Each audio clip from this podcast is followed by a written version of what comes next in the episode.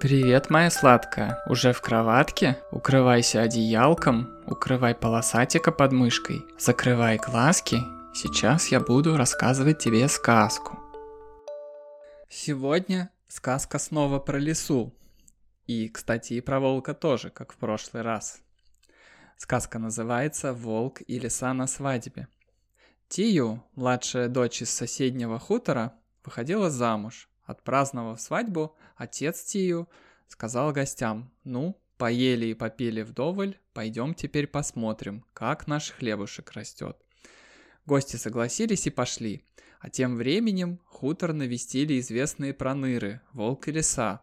Посмотрели и видят, усадьба пуста, обнюхали все углы, обшарили все комнаты и уселись за стол. Отведали кровяной колбасы, попробовали каравай – приободрились чарочкой пива. Долго они так лакомились, пока волк под конец совсем не захмелел и не вымолвил. «Кума, а, кума, петь охота!» «Крепись, сдерживайся», — посоветовала лиса.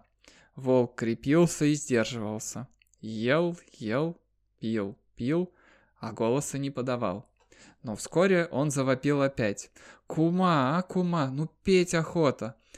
«Крепись, сдерживайся», — снова посоветовала лиса. «Не могу больше удержаться, я попою немножко», — взмолился волк. «Не пой, плохо будет», — запретила лиса. Но волк в самом деле не в силах был больше сдерживаться. Он сгромоздился на стол, вытянул шею и завыл. у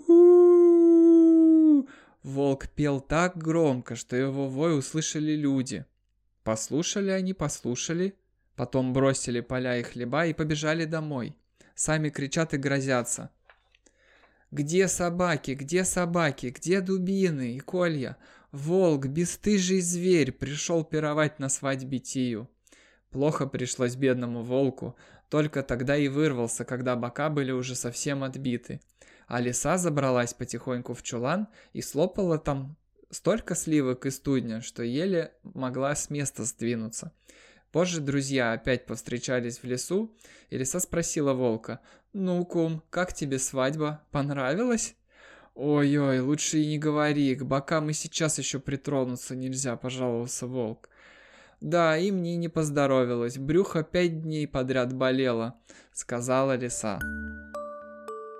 Вот такая вот необычная сказка. А теперь засыпай, закрывай глазки.